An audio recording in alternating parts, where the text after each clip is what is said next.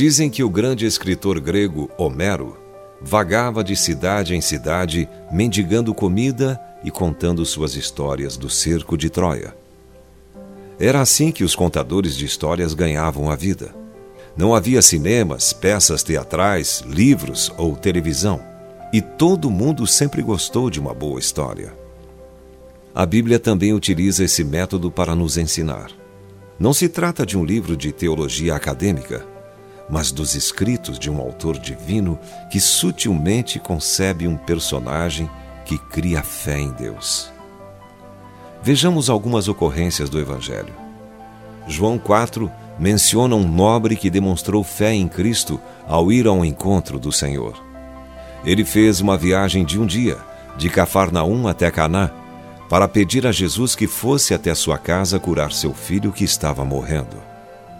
Naquela ocasião, Jesus disse algo um tanto estranho para o pobre homem.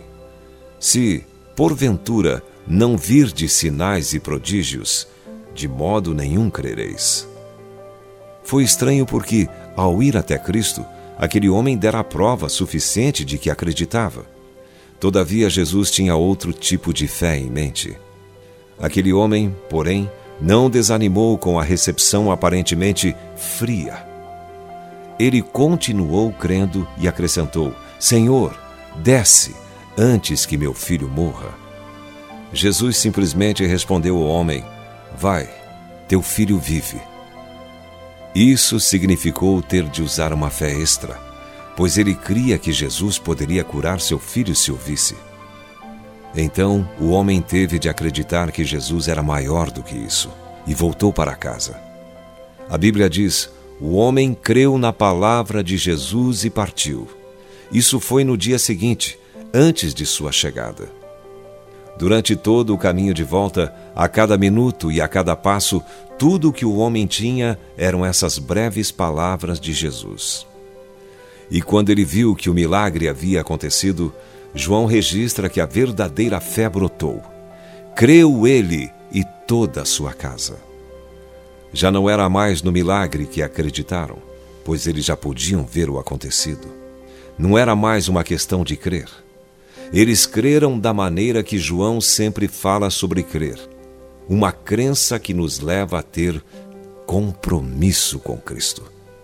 Talvez você tenha apenas uma única palavra de Jesus para se apegar, mas essa única palavra contém todo o poder explosivo da ressurreição de que você vai precisar.